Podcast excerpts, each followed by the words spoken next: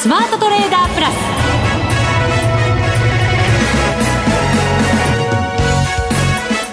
全国のリスナーの皆さんこんにちは。内田まさです。ここからの時間はザ・スマートトレーダープラスをお送りしていきます。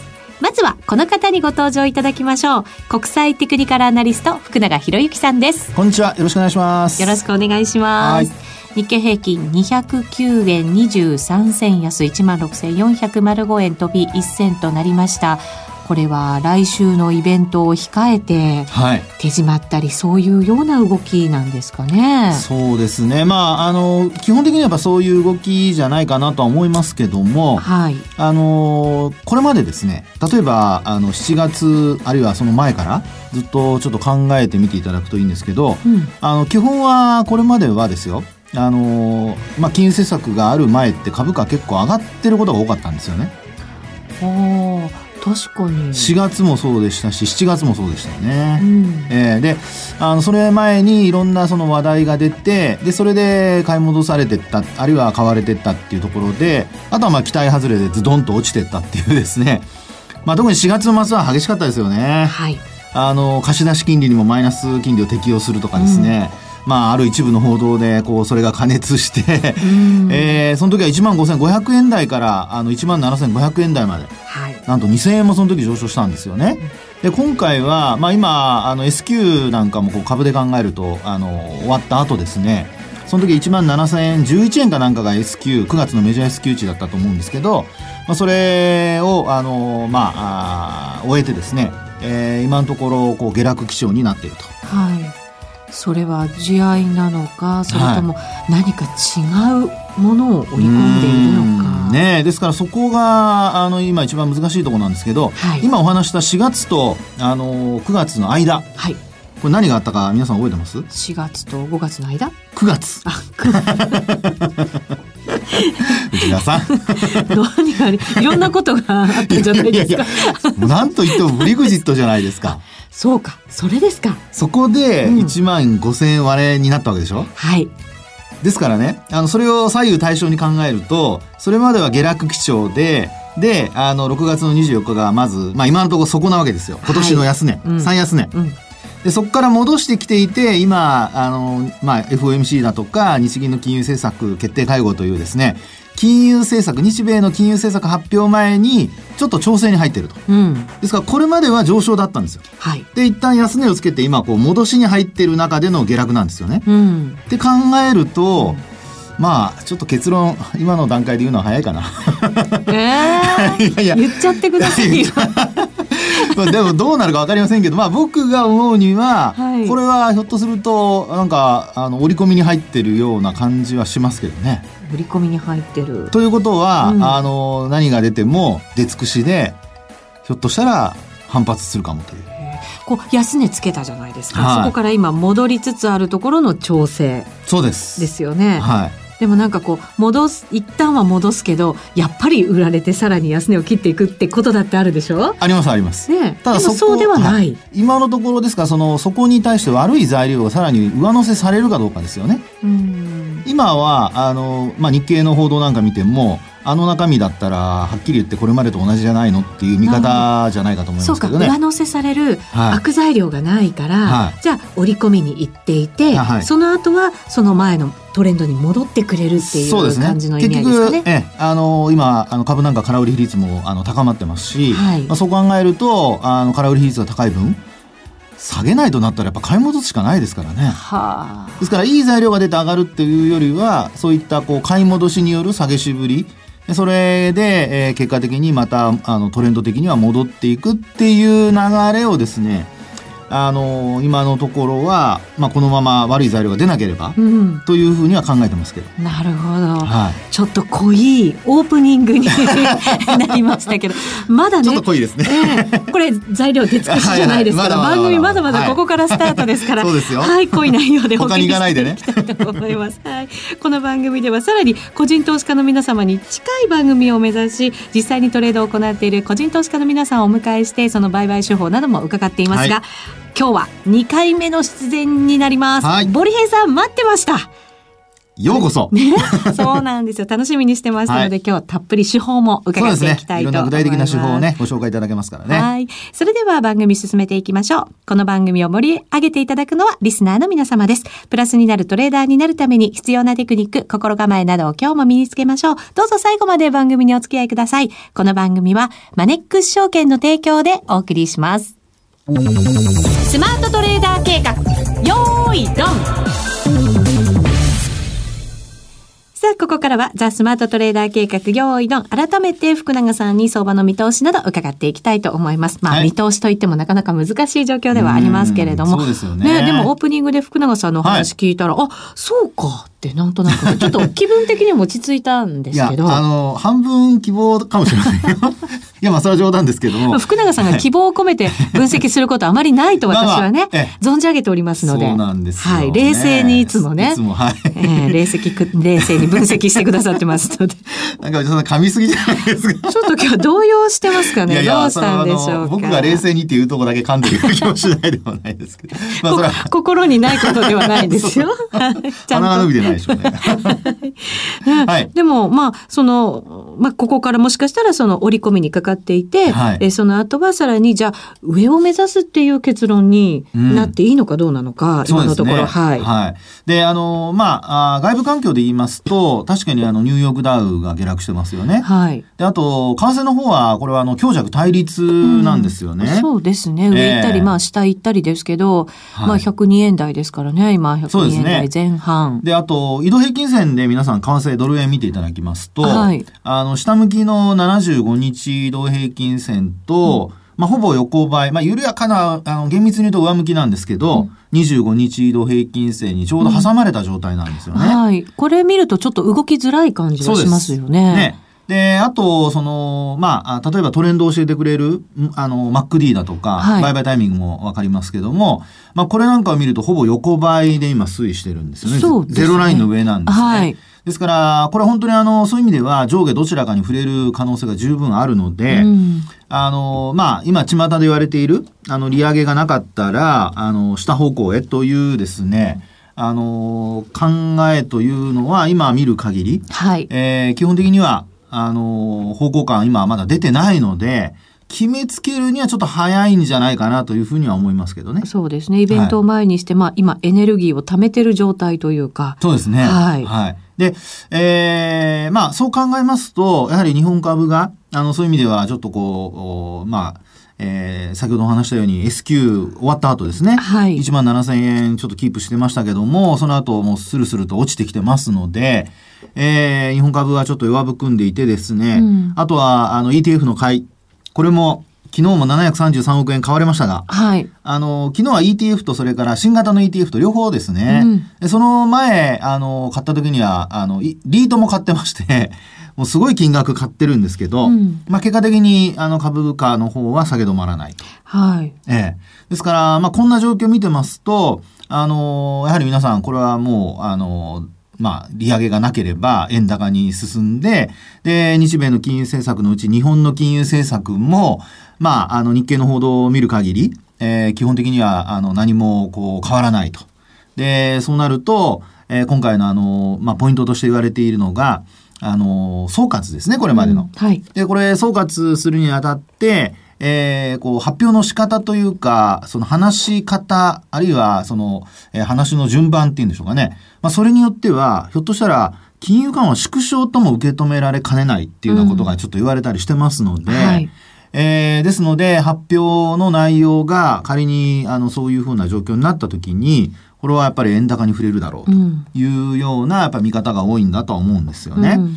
で、事前の報道でもそういった形で変わらないような、あ風な報道されてますので、うんまあ、そうなる中で、まあ今お話しした3つの要素ですね。ニューヨークダウ、日本株、それからあとドル円。うん、で、特にドル円は、あまあ昨日103円、あの、ニューヨークでつける場面があって、はい、で、今日は逆に今度102円を割るというですね、うん、本当にあの、1円ぐらい、あの、2日間で動いてるっていう流れになってるんですけど、これやっぱり為替の方はこれ方向感決めかねてるっていう流れなんですよね。うん、ですから、あの、利上げがあろうとなかろうと、やっぱり25日線を割り込んで、で、えー、月末にかけて、さらにこう、100円を割るというような状況になっていくのであれば、もうこれはもう日本株も、あの、ETF 買いというのはこれも今のところ、あの、支えにあまりなってないっていう状況ですので、えー、そういう意味では、まあ、これまで、あの、為替のこの水準ですと、あの、基本的にはもう1万、えー、5千割れっていうようなね、うん、あ、5千、5千前後ですね、うん、あの、ところまで行くっていうところがありましたけども、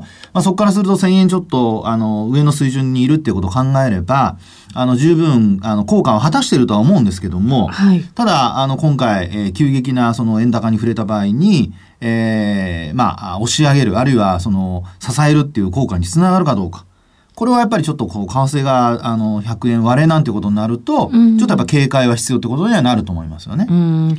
為替の影響、やっぱり株に与える影響ってすごい強いんですけど、もしアメリカが動かず、はい、日本もまあそんなに今報じられている程度のことで、まあ何も動かずということであればですよ、はい、ニューヨークダウは、そうこう反発していってもおかしくない内容ですよね。そう、ね。うん、そうすると為替とダウと、じゃあそれがどういうふうに日本株に影響してくるか。そうなんですよ。そう考えるとですねあの、利上げがなければ、ニューヨークダウは仮に今1万8000ドルちょっとじゃないですか。はい。で、反発するとなると、あの、これやっぱり下落、売り圧力って若干やっぱ和らぎますよね。円高に触れたとしても、はい、そういうふうに想像はするんですけどね。ね、これまでの流れからすると、えー、ですから一番日本株にとって最悪のシナリオは、ニューヨークダウが下がり、円高になると。はい。で、この二つが重なるっていうのは、どんな状況かって考えると、日米の金融政策だけじゃ、ちょっと、両方同じ方向に動くってなかなか難しそうですよね。もっとすごいリスクがある場合ですよね。何かのショックみたいな。ね、はい。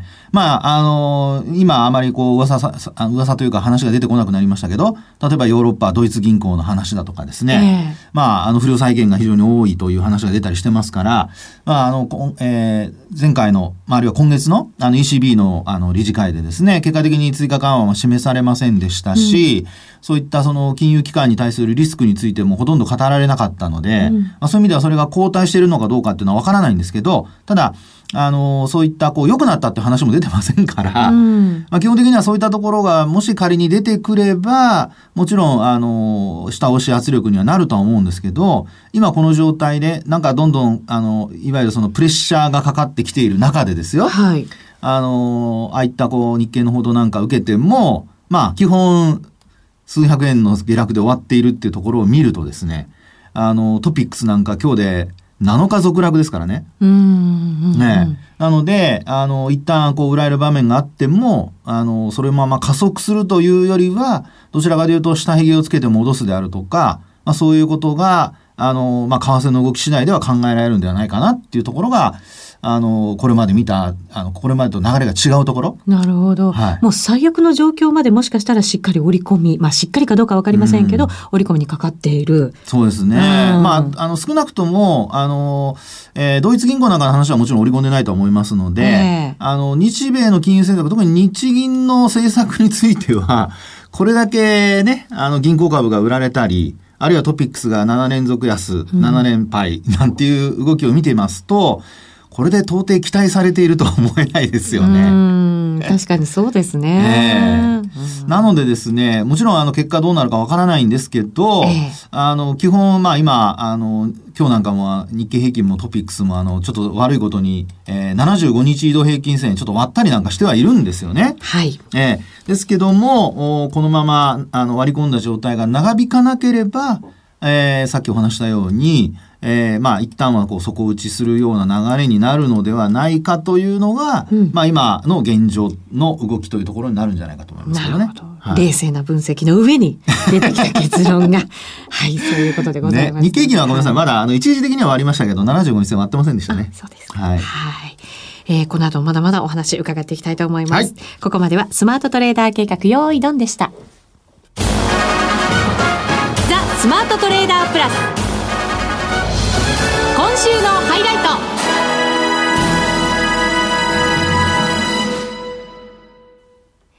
さて、今週もトレードステーションの具体的な機能をようさんに聞いていきます。えー、前回はトレ、えー、レーダースクリーン。そうです。レーダースクリーン。すごい銘柄数が見られるというお話でしたけどね。ね株価ボードでしたけれども、1枚に2000銘柄が表示される優れものというね、はい、ご紹介させていただきました。今週はですね、板の発注機能。マトリックス、うん、なんかいちいち名前がかっこいいんですよね。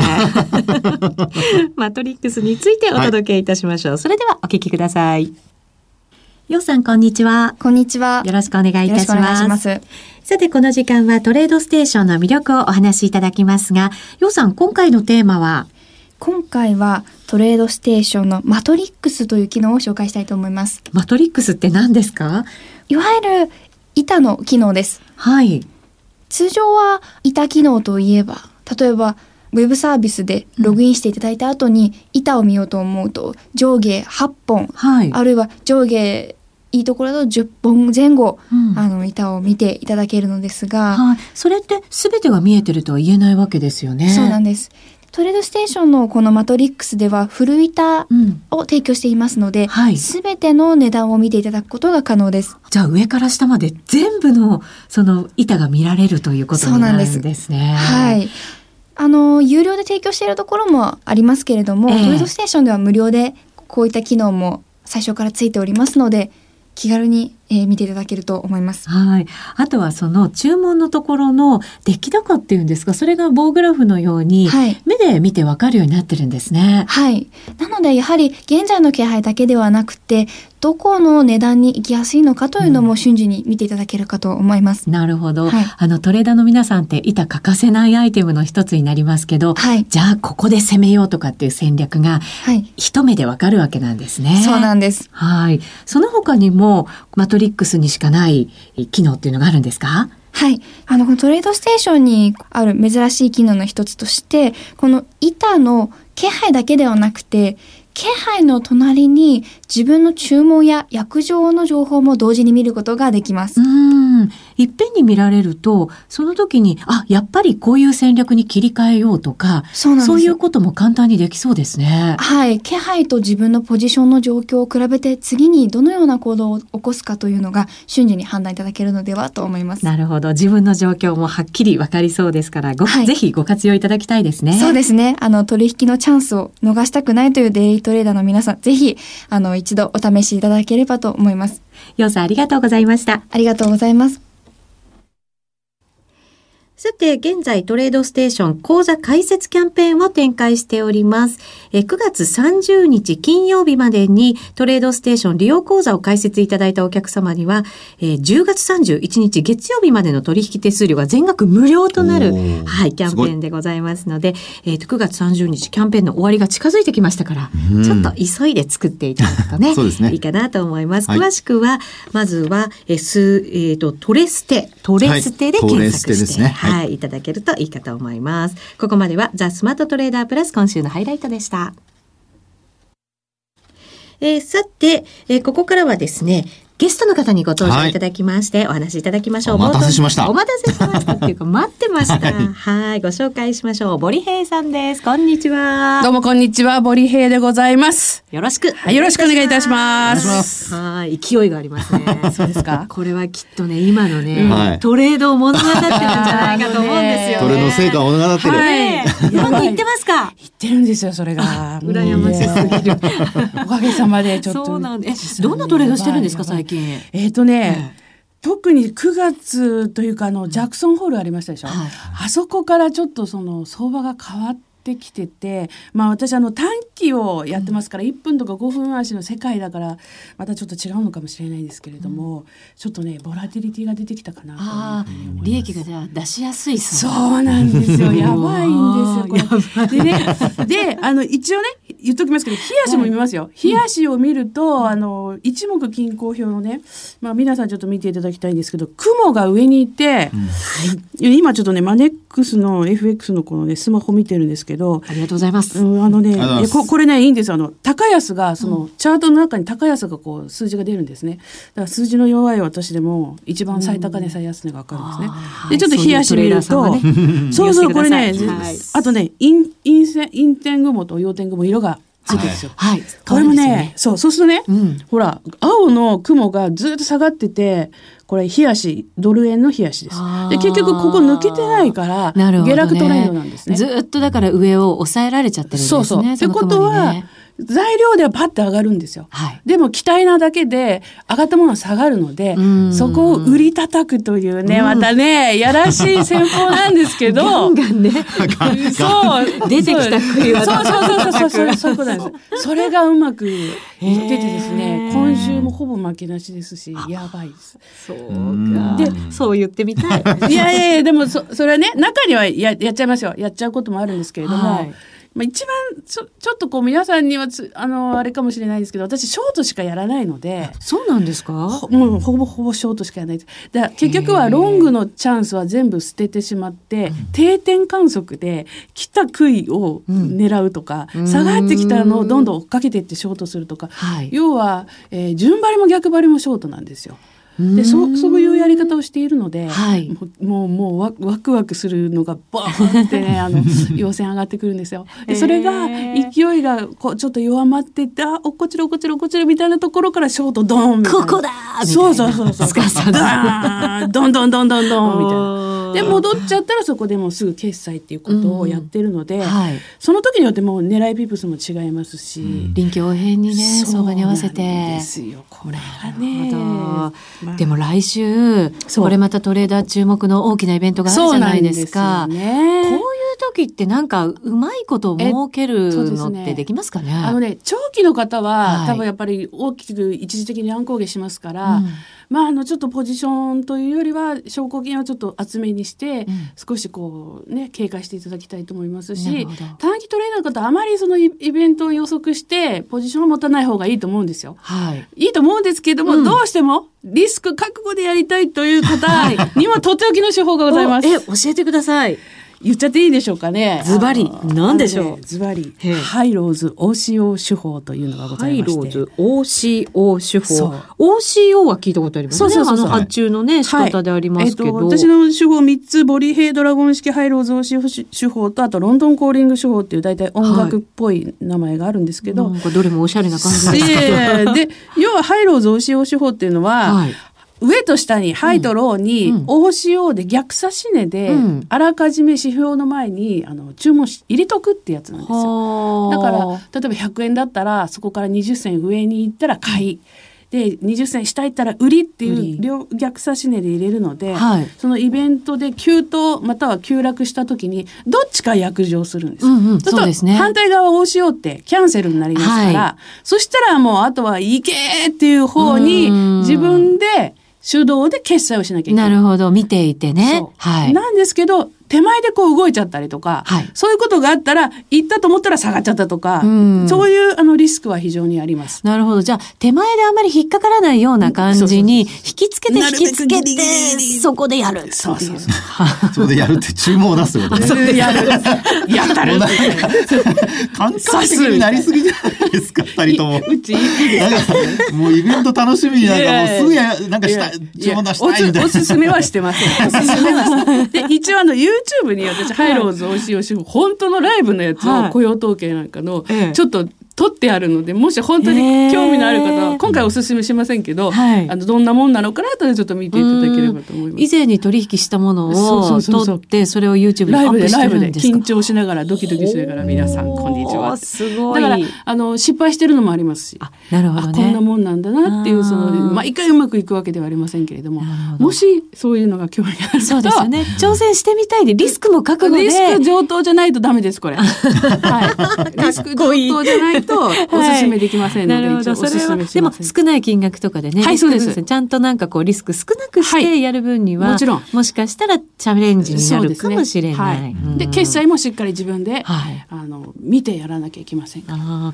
これって今ドル円でお話しいただいたんですよね。うん、20ピップスっていうなんかちょっと幅にありましたけど、適当です。適当、適当あの、その時動いてるので、うん。はい、きっちり20ピップスはなかなか、うんうん、あの、入れれないですね。はい、あの、指値ですから。まあ、大体です。大体で。大体なんとなく動きの癖読みながら、そういうこう幅みたいなものは自分なりに決めていってもいいかもしれないですね。すねまあ、あの、あと気をつけないといけないのは、やっぱり、えー、あのイベントによっては、うん、その、取引されるね、あの、FX 会社さんによっては、もう本当発表前にガンって、スプレッドがガンって広がる。広がるケースそうか、のブリグジットの時はね、すごかったですもんね。あの時も、ああいう時はやらないです。し、やっぱりスプレッドの部分もありますし、やっぱり開くっていうのも承知の上で、さらに取らなければいけませんから。なんかその決済する時のタイミングとかって何かアドバイスないですか？えっ、ー、と私あのボリヘイドラゴン式っていうのふ普段やってるんですけれども、はい、そこの要は遅行スパンがカクンってなったら決済です。